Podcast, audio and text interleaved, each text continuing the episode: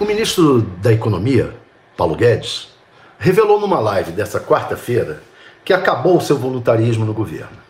Segundo o ministro, agora a área política está estruturada e, por isso, ele proibiu seus subordinados na equipe econômica de discutir com parlamentares os projetos em tramitação no Congresso.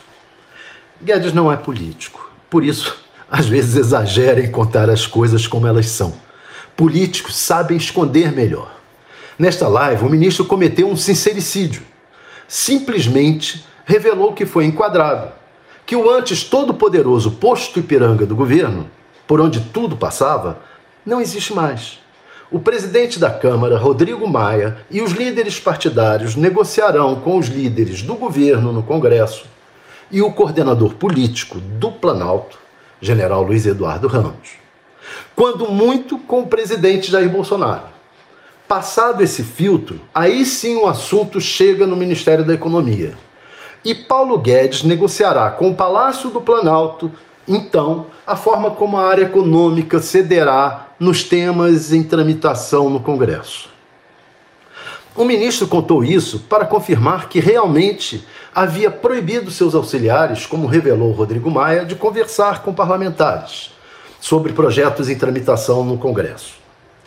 Maia estava bastante irritado. Sincericida, Paulo Guedes citou na live até mesmo uma área de atrito com o presidente da Câmara e os líderes partidários. Os políticos querem aumentar as destinações de verbas para estados e municípios, e ele quer manter o máximo de recursos na União.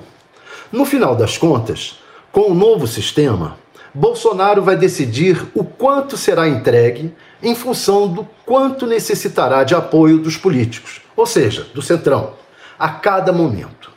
E os momentos têm sido muito delicados. Depois que Fabrício Queiroz foi preso, apareceram mais cheques dele na conta da primeira-dama e ganharam mais força as acusações de rachadinhas contra o filho do presidente, o senador Flávio Bolsonaro. Por isso, Guedes foi enquadrado. Como ele mesmo diz, acabou-se o seu voluntarismo. Seus assessores já começaram a sentir que o chefe não está tão forte. Nas discussões internas, ele precisou dizer que quem não estivesse satisfeito que deixasse o governo. Perdeu alguns secretários e provavelmente perderá outros daqui para frente. Um filme semelhante ao que viveu o ex-ministro da Justiça Sérgio Moro. Agora é esperar para ver como e quanto a corda vai esticar, quanto e como a área econômica se, sentirá desautorizada pelo Planalto e por quanto tempo o ministro segurará o rojão e se, até se sentir humilhado.